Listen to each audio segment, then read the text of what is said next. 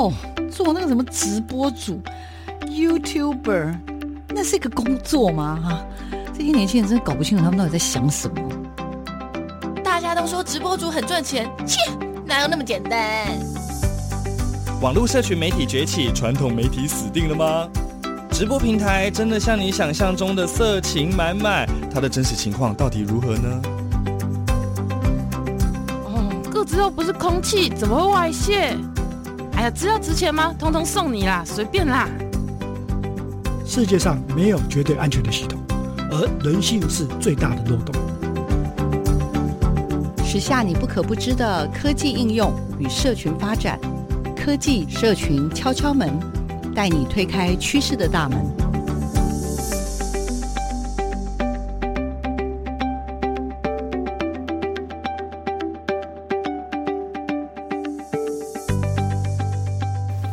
收听每个礼拜六的上午十点到十一点的科技社群敲敲门，我是主持人小黄老师。各位收音机前面听众朋友，大家早安。我是协同主持人 阿亮校长。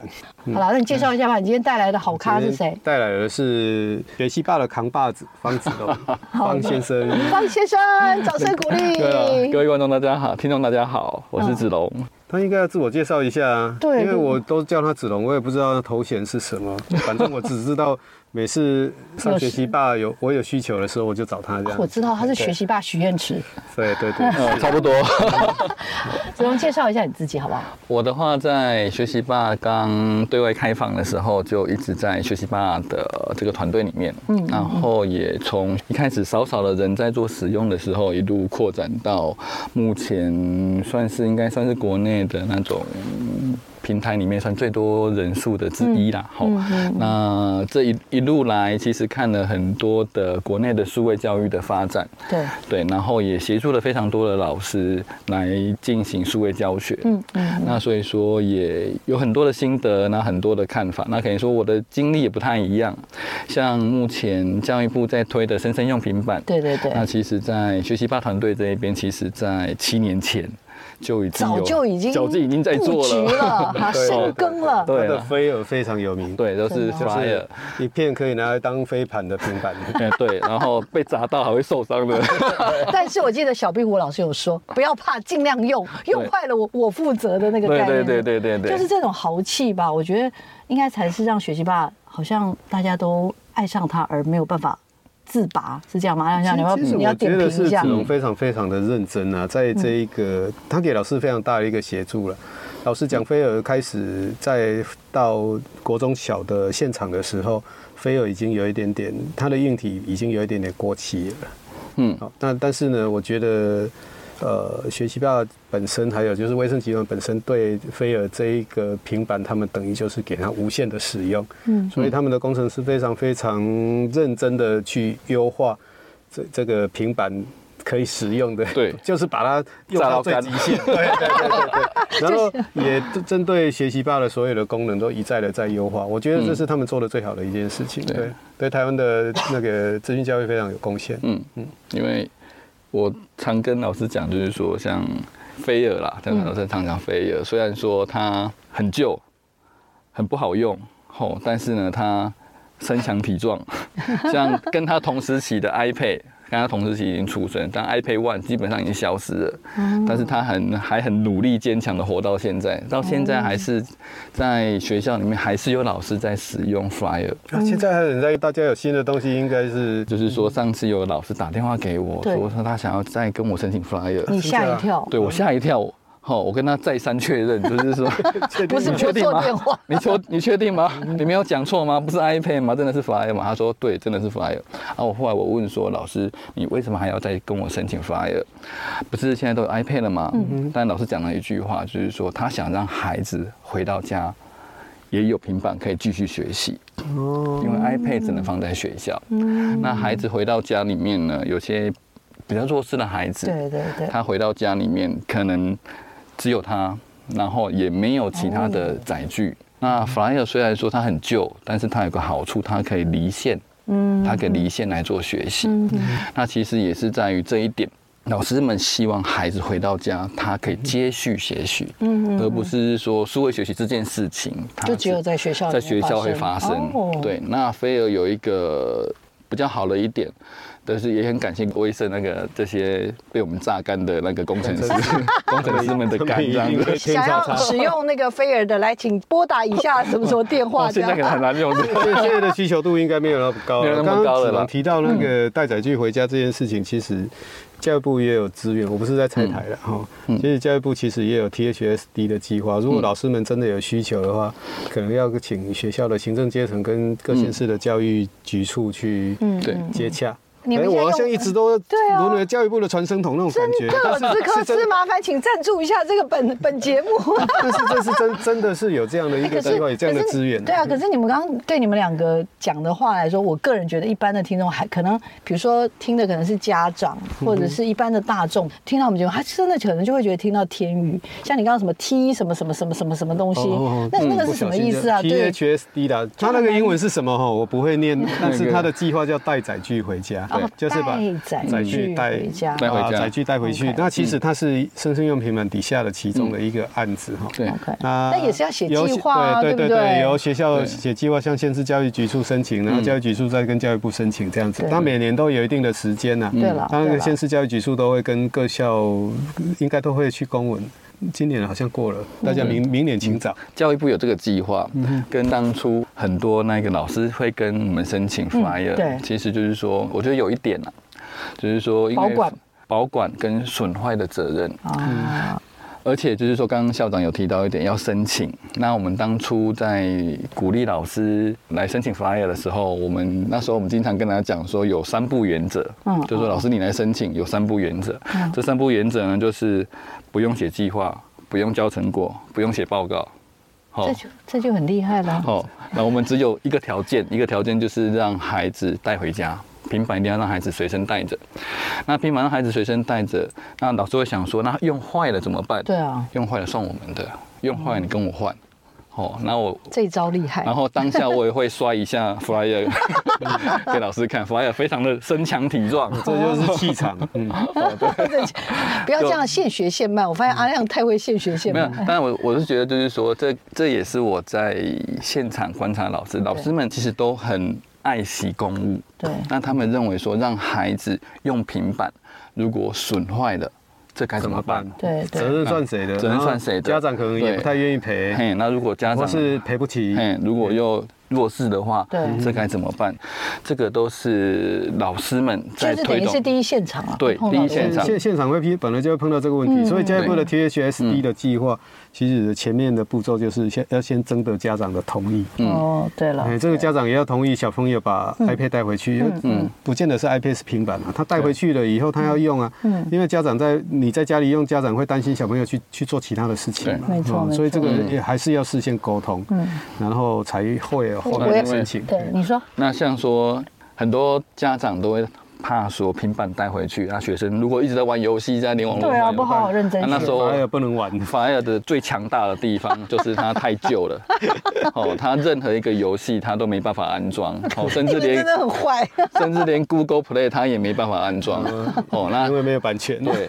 像说，你不是有一些浏览器的线上游戏嘛？对对，好像那时候，像三年前的有个线上游戏叫《全民枪战》哦，那孩子他玩过一次就不会想再玩，为什么呢？因为他会发觉他会被对方打死啊，他还在掏枪的过程当中，就是 flyer 那个这 个太慢了，他是单核心，好像所以他很单纯的，真的是一个身强体健又单纯的飞儿。对，其实他在里面就是用学习吧平台最顺这样子，对，因为他有。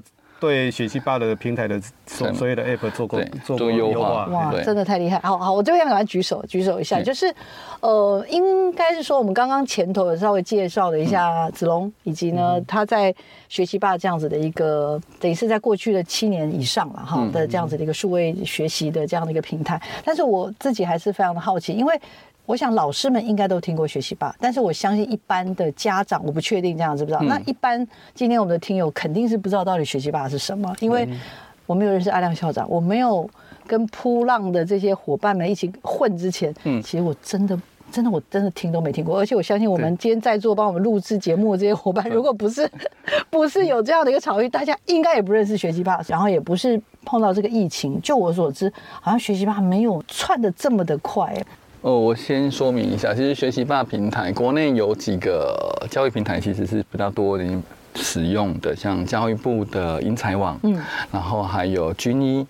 还有像叶秉成教授的 PaGamO，嗯，对。那其实，在学习吧平台的这几个平台的定位，其实他们的就像军医、英才网跟 PaGamO，其实他们各自有各自的定位。那像 PaGamO，它是属于游学生的游戏化的学习。对。那军医呢，跟英才网，他们比较像一点，他们就是让孩子做自学的平台。那基本上对老师来说的话，只要指派任务，剩下都是军医或英才网，有点翻转的概念。对，那等于说他们的定位比较像是他们选择直接帮助学生，让学生来做自学。嗯但在学习霸平台的定位比较不一样，所以为什么一般的社会大众比较不认识学习霸？而是在于学习霸呢，它是一个做给老师做教学使用的。嗯，那所以说，像均一英才网，它是让学生做自学，但学习霸平台它是让老师做教学。那所以说，学习霸平台它的操作的核心其实是就是老师，所以说它有很多的教学的功能在里面。哦，所以说它在疫情之前才会大才会说，哎，一般的社会大众可能不较不认识学习吧平台，对，会是在这个原因。嗯，那。因为学习吧平台，我们相信就是说老师才是教学的主导者，那所以说我们让老师教的更顺畅，教的更有效率，到最后受益的还是孩子。嗯，对。那所以说在学习吧上面有一些比较特色的功能，比方说像语音辨识，还有像说书籍的画技。哦，就是课本还是什么？是有点像电子书吗？电子书的那种老师学生的画技，在老老师这边可以看到全班同学的画技结果。听听不懂，翻译一下。嗯，就这样啊。我觉得他已经讲的很白话了。天啊，伯嘞，有没有人可以用？比如说了，比如说了，像像说教阅读的人，他可能会用六合法来教阅读，那会教小朋友把人事时地物之类的用不同的。颜色或是形状画出来，哦、那学习吧就有这样的一个功能，它可以在电子书上面做画记。哦，还有另外一个是，你听得懂了吗？哎，对，还可以。是，然后另外一个是语音辨识的功能。嗯，对，那语音辨识的话，就是帮助孩子训练他的口说。哦，训练训练口说，然后我们也会给老师这个孩子他念这篇文章，他的正确率跟他的流畅度。老师不用全部全班三十个五十个全部都要听，不用听。而且最猛的是有台语，对，所以很建议小王老师去学。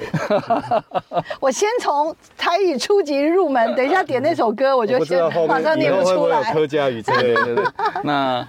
两年前的疫情为什么会突然间串接起来？其实就是有，我觉得一个契机啦，就是说，像我们自己内部这样，当那个两年前的五一八事变的时候，就是五一八那忽然间全国大停课的时候，其实对老师来说，学生突然间回到家里面了，如何进行线上教学？其实老师在那个当下，其实大老师会觉得，诶，不晓得要去搜寻哪一个平台。那那在那个当下，也就只有学习吧。那时候有跟三大家出版社有合作，嗯哼，那就是说教科书出版社有合作，那等于说在学学习吧上面，那时候可以找到三大家出版社的学习内容，嗯，那对老师来说的的话，他只要复制回来，那他都可以继续接续上课，嗯，哦，因为里面都在，因为在这个契机底下，其才会一路的。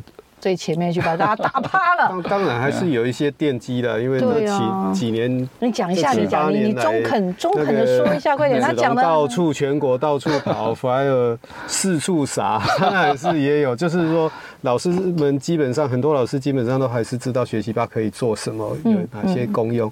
当然，疫情的推波助澜当然也是有了。就是说，这两年因为疫情的关系，们的。的的关系，老师们确实是需要一个他可以放课程的地方，让学生也可以进来看他的课的地方。嗯，所以呢，确实是需要，所以老师们才会想要用。嗯，我觉得大部分的时候有一些工具哈，是你平常不觉得它是有用的，或是觉得它是好用的。嗯，等到真的是有的时候，哎，突然你就觉得这东西怎么怎么这么好？为什么它功能那么多？嗯，才会想要去学。像刚刚那个书籍的画技，对那有些时候老师可能在教室的现场，这个工具可能没有很必要，因为毕竟我学生就在我前面了。嗯、但是如果在疫情期间的的话，孩子是远在他们家里面，嗯嗯，其实你看不到他，对。但是如果你可以看到他的画技的结果，也感谢阿亮校长发现的，就是有些老师他会把像习作。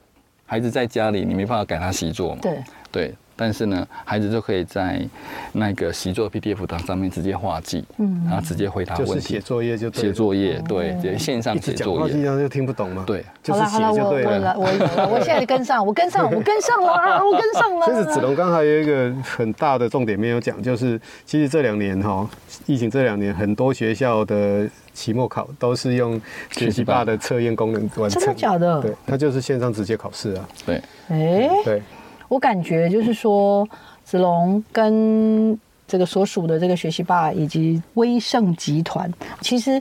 在过去的几年当中，其实非常非常的努力。那这个努力包含刚刚讲的那个飞儿四处飞之外，另外当然就是有一个有热情的服务的团队，还有不止，还有这样子的话，这样听起来还有很好的开发的工程的团队。还有我们一直不断支持我们，一直不断的烧自己口袋钱的老板。对对对，我我其实这个也是，对我我也觉得这件事情其实蛮重要，就是应该这样说，我心里有想到一句话，叫做“机会是给准备好的人”。嗯，就是我刚刚在听的时候，我就会一直有那种感觉，就是我们常常这边抱怨说啊，我们这么努力，我们已经做那么久，为什么都没有人看到我们？就是我这样听到整个的学习吧的这样子一个成长过程，我感觉像是前面已经非常非常的努力。扎根啊，奠基啊，我刚刚讲对，扎根奠基就是这样。那其实这部分的话，其实我一直非常感谢我们的老板。好，我们的老板其实就是王雪红女士，还有她先生陈文琪先生。那其实我一直很佩服他们两位，就是说他们两位一直都很无私的奉献。而且他们其实对我们这个团队来说，他们只我们的 KPI 对啊，是最大只有一项，就是说我们做这些事情有没有办法帮助到更多老师，有没有办法更多帮助到更多的学生？人了吧！就是说在学习霸的维运的期间，其实他不会要求我们要要盈利或干嘛。学习霸从创立，学习霸到今年是第十年，学习霸到现在都还是都是免费的，都是公益的平台，嗯哼，都没有收钱。尤其这两年疫情的关系，其实那个维运的成本其实是增加很多，相当可观的，包含伺服器都在烧钱的。对，那是非常可怕的事情。但是呢，其实我们的老板其实他不会因为这件事情跟我们做 argue，那只是他一直在 argue 说，对于我们就是说，哎，你现在已经这么多人了，那你做的事情你有没有做得更好？啊，我们接下来下一步如果要怎么样能够？更到位的帮助，帮助老师，帮、嗯、助学生。我其实有点不敢相信，我的意思说继续讲下去，我会觉得 啊，现在是怎样？但我现在忍不住会很想要偷问。你当时买有买股票输了吗？对，我我只是在，就是我觉得我几乎没有认识什么老板是愿意做这样的事情，然后。因为他会觉得影响力已经这么大了，然后当然，其实他只要随便说一句，你们就懂他的意思，对，就知道说应该接下来要怎么做了哈。对，我的我的意思说，我猜想啦，但是还是愿意这样坚持下去，这真的是蛮我自己觉得很很不容易。学习霸加分版，加倍你的学习力，开机就开课，随时随地想学就学。专业师资中英文课程，准确提升语言力。AI 智慧功能，找到你的专属学习法，立刻下载免费试阅。学习霸加分版，为自己大加分。其实刚刚小王老师对子龙的那个为什么会踏入这一行，嗯，误是误入歧途了，还是本来就想要做这件事情？子龙要不要聊一下？怎么讲？一开始我的工作实际是在教科书出版社。哦，真的？你待过翰林？我待过翰林。真假？我在翰林待了快十几年。十几年？对。那一开始去翰林，其实也是就有点墨菲定律啦。就是说，以前我记得我印象很深刻，以前我国中的时候，就是在升学班嘛，就是写考卷、写参考书，写到很非常烦。那时候心里就想说，到底是哪一家公司出的，就翻过来。我说那家公司在台南，那叫翰林。想不到毕业后第一份工作就 是在翰林。那你去做什么？开始其实去翰林，其实也不是我自己投的，嗯，而是就是说我在翰林的第一任的主管，他在网络上看到我的履历，他那时候觉得不错，就把我拉进去。啊，那时候我想说，哎，我根本没有投你们公司啊，想说就呃就那时候我已经答应了一家那个鞋厂的工作，我想说要去听去听一下。但是去了之后发现，哎，还蛮有趣的，因为那时候算是一个新的部门。发行部其实就是负责管现场，负责去那个出货教具的一些制作。一开始进去的时候，其实并不是在发行部啦。那一开始进去的时候是所谓什么那个企划部，国中企划组。但是一进去之后，不到三个月就公司整个改组，就风云变色，就从原本坐办公室的，就变成是管工厂的，哦，管工厂的。那所以。那时候也刚好遇到翰林他们的发行部要改建，那所以我那时候我有盖过工厂，然后我也会开堆高机，我曾经管过大概快一百多个临时工，还有太老我都都管过。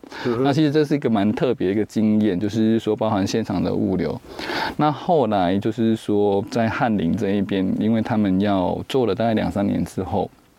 以前的九年一贯，其实如果校长有经验，那时候三家书商有在送教具，嗯哼，就是说学校选老师选购教科书之后，其实呢会提供一些教具，那是一个美好的年代。对，那时候翰林的教具其实都是我在负责，蛮丰富的，就是说包含呃海报，没有呃 那那个属于 under table，这个这个这个不方便，这个不方便讲。是真的有啊，然后就是说。那时候我就负责教具的开发，像那个布袋戏友啦，嗯、布袋脸啊，嗯、布袋脸啊，我们还请蚕宝宝，蚕宝宝，对、啊，还有商业也要准备要提供 哦。那时候其实我要想尽。办法要提供出来，企业对老师们 不是啦，不是啦，就是协助服务服务我们的消费者。我好像今天吃了城城市豆沙包，有刚刚吃了那个什么烧饼，宜兰来的好烧饼。那那时候都负责等于说翰林的教具的采购，也包含了媒体的采购。嗯，就是说那时候啊，那你一定有跟我们买过节目？我以前在公共电视有。对，我们是，我们是公共电视的大客户，客户对不对？哎，对，那时候那时候就是我出面去出面去买的，哦，所以我们搞不好以前根本就认识。对，有可能。就是说后来就是说，因为那时候我在台南的翰林，那后来被调到台北这边来。那台北这边来，其实就是说是为了协助台北这边成立企划部门。那后来来台北之后，就一路待到现在了，然后才真正的进入到。教科书的教学现场，那时候协助成立企划部的时候，其实那时候就是说就很简单，就是除了书不归我编，然后书不归我卖，学校不归我卖，剩下的通通都是你的，通通是我的，包括文宣、教育训练什么的，全部都是我们的。那所以说，也从那时候开始就是接触到，那时候就只有第一代的电子书。哦，那时候已经开始对，那时候就那时候就开始有第一台的电子书。嗯、那三家书商因为竞争的关系，所以电子书那时候就开始有这种各式各样新奇的功能，这样子。嗯、那其实那时候也各自会开发一些，然后各自也会抄一些。对，然后还有包含题库光碟。嗯，对。那那时候就开始就有些时候我会跟老师，有些时候是自己午夜梦回，自己想就是说。做很多的事情，那包含了就是说，呃，像很多老师经常常用的那个，在教数学的时候，不是有个塑胶扣条？那些发明者是我。哦，是哦，是我申请专利吗？专利那时候我跟厂商讨论的时候，就是说，因为我为了要省钱，我说要专利给你，但是你。你去卖，那那是一个非常好的，对啊，那个那个是我方教教具作品。我连那个东西是什么，你可以白话文再用人语人话说一次？应该是说以往在 以往老师在教多边形的时候，三角形的时候，以往只是不是只能用吸管？嗯，对不对？用吸管排列出来，对对对，或用纸条。那塑胶扣条就是说，它用不同的长度。那老师要教正边形，那要教三角形的时候，三角形的时候，它三边扣起来，三边扣起来，哦，就可以形成各种不同的角度的三角形。然后可以调整角度，嗯，那这样只要用扣的这样就可以。哦，对。那这一个的话，其实也是就是说，因为跟老师们做讨论。发明家，就那时候就这样做出来。但是那那时候没有去申请专利，那时候我还记得那家公司在三峡，有点忘了他的名字，在三峡。专利在别人那里。对，就是让他去专利申，他说、啊、他可不会申请专利？我说啊，你算我便宜一点，算我一点，不要算我。后后来怎么从汉宁这边在？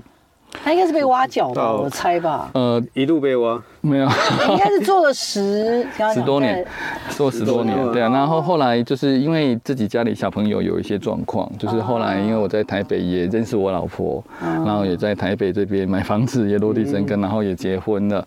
那后后来就是说，因为我们家小朋友有一些状况，有一些状况，那他必须要复健。嗯，然后复健，那所以说我工作有中断了大概两三年左右。嗯，那后来这两三年，我小朋友状况好了一点了之后，他就是说，哎，不用说这样经常每天复健之后，那时候就刚好就是说我在翰林的算前同事，他在学习吧，学习吧，对，我们都认识他，对对，然后就把我叫过去去帮忙。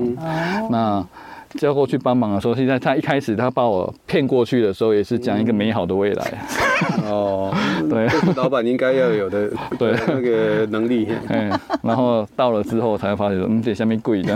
第一代那时候第一代刚对外开放学习吧，其实有很多问题啦，所以无可厚这个我们不不会演，但是就是说，呃，在进去之后，就是说一直不断的。听老师们的使用意见，对，然后一直不断的来做调整。所以你这是你第二次做开疆辟土的工作 哦。前前面也是啊，对啊，对。我觉得这是一个很很好的经验呢。就像以前我们在学校里面，呃，我记得九一九二一地震之后，南投的学校大概倒了一百四十几所。嗯嗯，那。可以当建校的总务主任，我觉得是一个非常，或是校长，我觉得是一个非常，对，会会会会是自己一个很好的回忆，就嗯嗯嗯嗯嗯，因为你毕竟把那个学校从倒掉了废墟里面再重新重新建起来，对对。那那子龙，我现在也是嘛，两次哎，那就不容易。我真的觉得很佩服，是这这不是那个怎么讲？这不是客气话，是因为。我觉得人要能够，就刚刚讲，因为光听众朋友不晓得有没有听出那个端倪，就是其实子龙他的本科其实并不是资讯，而且我刚刚才知道他其实跟小壁虎老师一样是学商的哦，学商，然后进到出版社也不是学教育的，对不对？然后又做研发，有点像是发明家，然后呢，到后来现在又转到刚刚讲的什么？等一下，我们的学习吧，然后其实根本就是一个算是很重要的开发的专案。经理吧，专案的 leader，对，所以你知道学，因为以前我也接触过这样的场，就是当你不是那个专业，你要跟工程师沟通，然后你要把比如说老师的需求，例如什么语音辨识啊，像刚刚讲的什么，等下完了我念不出来，画技，对不对？像类似这种专有名，就是你要怎么跟他说，我现在需要什么，然后大家希望怎样？其实工程师很可能就跟你说，没办法，三个月，这个要搞一年。我跟你说，他随时可能就丢一句给你，然后你就傻在那边，因为。你自己也不会写啊，对对吧？你就要不行，我就是要下个月就要。嗯，但是他还是跟你说，那你自己写。嗯，那我也写不出来，他这边呢，对不对？我不知道，我不知道。但是先听歌，听完歌再聊，然后也跟我们谁他这样子龙跟我们聊一聊，就是最近大家都在讨论什么生鲜用品版。嗯，那作为一个很重要的数位内容的提供者，子龙，或者是我们现在的学习吧，或者是我们整个的威盛的团队，我们怎么看这件事？来，子龙，为什么你到底有办法可以降服那些？IT 的人，因为老实说，我以前有这种经验，非常不愉快。嗯、就是鸡同鸭讲，他真的是会吐槽你。在学习吧里面有一个非常经典的案例，就是说学习吧有一个功能叫附属账号，就是老师可以自己帮孩子建立账号。嗯、那开始一开始在建立的时候，其实跟工程师们、工程师团队其实有针对一个需求吵了非常非常久，学生的登录密码的长度。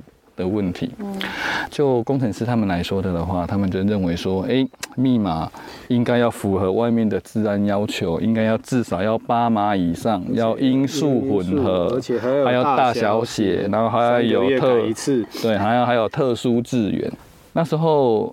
第一代的出版的确是真的是这样子哦，就是说要八码以上，符合治安规符合治安规则。登入已经对，然后我们 那时候我们在跟他讲，就是说诉求说，哎，密码长度不要这么长。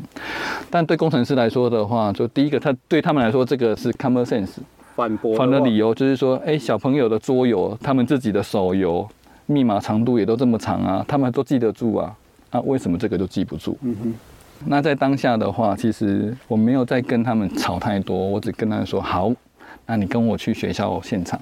那时候在威盛的公司附近找了一家国小，跟老师借一堂课。我请那一个工程师的 leader，你你来，好，然后你只要做一件事情，教他们登录，教他们登录。那要求不多哦，要求不多，我只要你二十分钟之内让全班三十位小朋友全部登录进去。这样就可以了。假设他们全部都登录进去的话，我就听你的。结果呢，他们搞了二十分钟，哎，很长哎，哎，二十分钟很长，很长了吧？他们觉得半节课，对他们觉得看不起他，这一定没问题的，怎么可能二十分钟弄不完？就他们实际去现场，他们会发觉，嗯，他们还是不要当老师的好，没有。他们他应该叫他们不要讲话，听他讲话，他就对，然后就是他搞了多久？对他搞了一节课，四十分钟，小朋友还是没有全部登录进去。在，难道下 难道下一节要 repeat 哦？还是四十分钟还是没有全部登进去啊？对，这是教教学现场。嗯，然后透过这样实际让你们实际来看一下什么老师的教学现场。那我觉得跟工程师沟通一一一个观念，就是说老师每一堂上课其实都是一场演出，他没有办法 repeat。你不让他更便利来做使用，而是用这些我们认为就是说你一个人在做是可以。但是你同时你要教三十个人来做，嗯嗯，其实这是完全不同难度，真的真的。对，我觉得就是说同理心啊，就是说对于工程师来说的话，因为他们没有这种的环境，他们没有遇到过这种的状况，那所以说他们在开发功能，也包含了说他们在设计使用的界面的时候，有没有就是说像我们这一种，就是说知道老师的使用状况，去跟他们沟通，这个就很重要。像在学习吧上面，其实功能很少那。其实每一个功能其实都经过非常多次的琢磨，来来回回，尽量尽量简单操作。经常为了就是说，就为了少那。一两次的点击动作，嗯跟工程师团队可能就吵了非常多，吵分。他们说要多，有时候我都会跟他讲说这个不要啦，对啊，哦，简化一点，然后他就嗯，好了，回去我跟工程师聊一聊。但是有时候想跟真的在实际上做，所以我我才会问，我才会问子龙啊，然后我感觉到他是他真的是有方法。就是可能真的是长期，刚刚讲有经营在第一线教育，嗯，然后跟过往一定的啊，因为我觉得现在这几年来，尤其这几年来了，有很多的数位内容的厂商进到学校场域，他才发现说，哦，学校不是平常你想的那一个。样子，对，尤其是第一线的老师，没错，有时候他要教那么多的孩子哈，很难一下子就进入状况。嗯。其实这一回我们每每个月的瀑布聊聊，就是真的大概都会有个小核心，就是所谓的教育部的生生用平板这件事情。嗯，因为生生用平板听起来好像只有发生在教育的这个第一线，可是事实上，我个人觉得，上次我们也聊过嘛，就是它其实会为。台湾未来的整个的教育的推进，我觉得会有一个非常，我自己是觉得会有一个非常翻天覆地的改变。那我作为我们的听友，有蛮多可能是家长或者是所谓的企业界的人士，我都还觉得我们大家应该要对这个有更多一点点的认识。所以，子龙，你你其实你是一个数位内容很重要很重要，而且又是市占率第一的这个提供者了哈。那想请教你一下，你你怎么看这个政策？还有就是，你有看到一些什么样的困难吗？有没有一些什么样的机会吗？生生用品的这个案子哈，就是我觉得还是要先，首先要先肯定教育部，他们愿意。愿意做这项投资，那为什么讲投资？是在于说，这一次的案子其实跟以往，我觉得有个最大不同。以往，以往大概就只是提供硬体，嗯嗯嗯，软体的层面的部分，可能就要老师自己想办法。对。但是在这一次的话，有另外去思索到说，哎，软体的提供进来了，是不是要提供软体软体给老师来做使用？以往可能就是学校可能也没有那么多的预算来采购这些。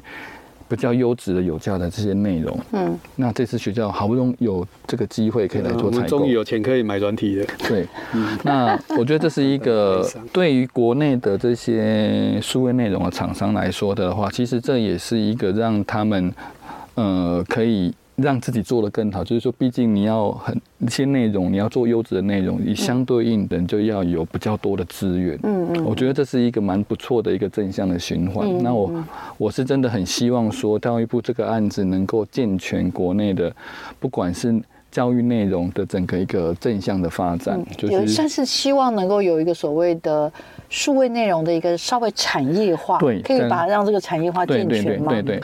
但就是说，我觉得在今年来说的的话，我觉得对产业界来说，其实也是在学。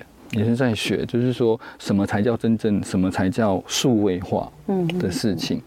像以往可能大家数位化，可能就是说把资本内容 PDF 化，变成 PDF 电子档，变成线上化。但是在这一次的整个的推动的过程当中的话，其实就是说。厂商们也会了解到说，哎，不是提供 PDF 就可以的，嗯，你要提供相对应，你要提供搜寻的功能，嗯，你要内容要重新编排，因为它有高度的一点点的互动性，对，而且要增加互动性，哦，那因为。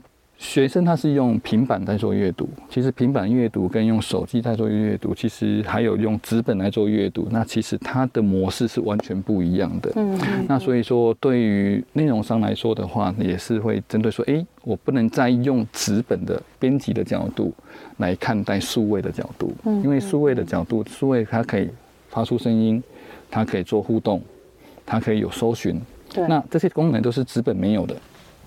那所以说，对数位内容厂商来说的的话，他诶，教育部有这一次的预算，那么他们以往可能他怕做了没有人买单，所以他也不敢做，不敢投资。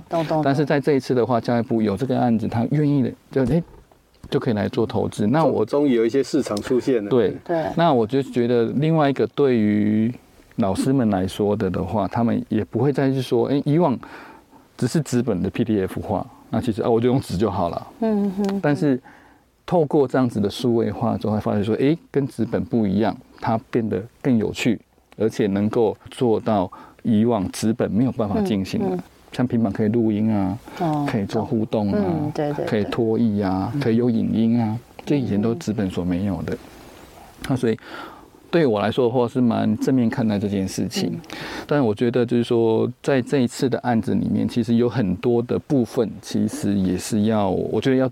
不管是学校的行政端，或者是老师端，我觉得有一点呐、就是说，这也是以前在推动，像说 Fire 在让飞尔让老师做使用的时候，我觉得有一点就是说，平板不要怕它坏。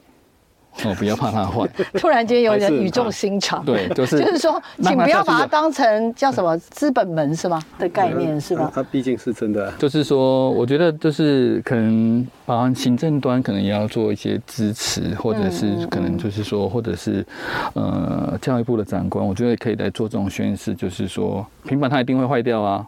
你与其你要放在柜子让它坏掉，倒不如毁在学生手上，会不会比较好一点？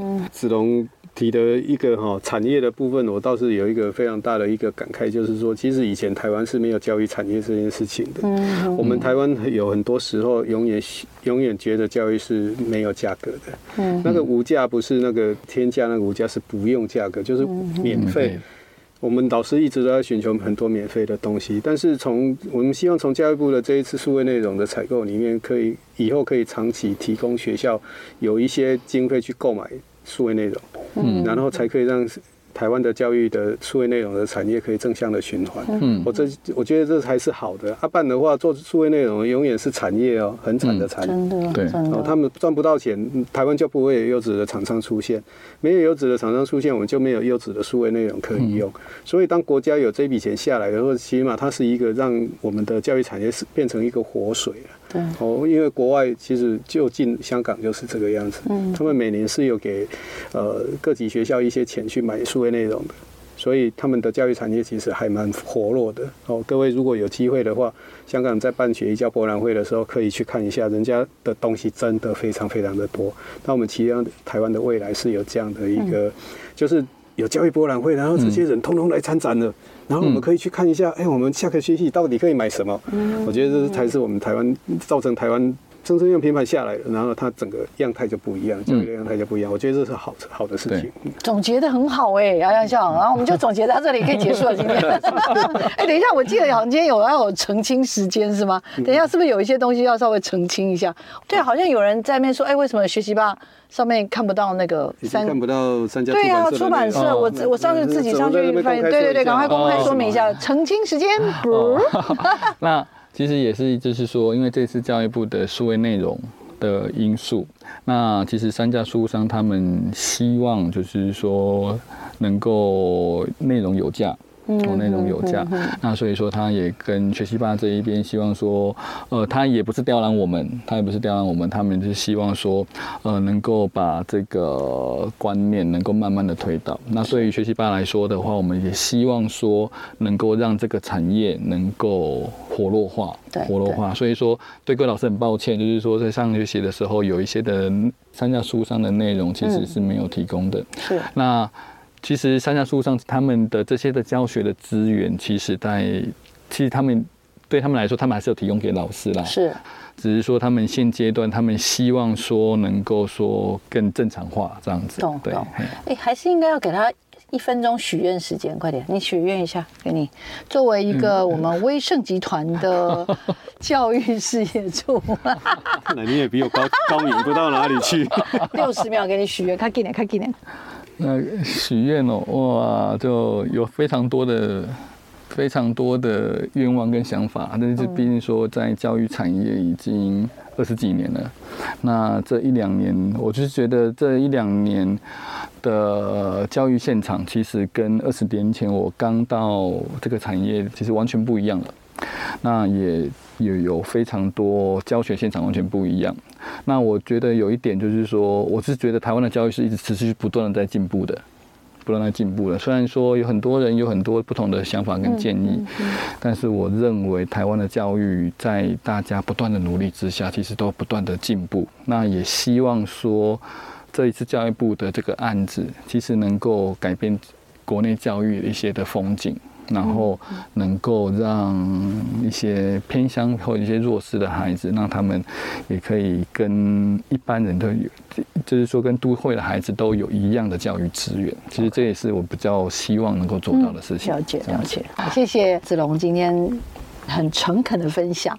然后我我自己在这里面也真的是学到很多的新知。那我当然就是代替广大的听友们，就发出这些无知的问题，但是。目的也是希望让大家了解，我觉得，呃，台湾的教育的风景正在改变当中，那也需要大家更多的支持，而不是那种很冷漠的看好戏的。我觉得是大家应该有机会可以一起加入。那我们科技社群敲敲门，这礼拜的节目就到这边告一个段落喽。我们跟听众所有听众朋友再会了，再次感谢我们最帅的主持人阿亮校长，谢谢你，拜拜。还有子龙，拜拜，拜拜。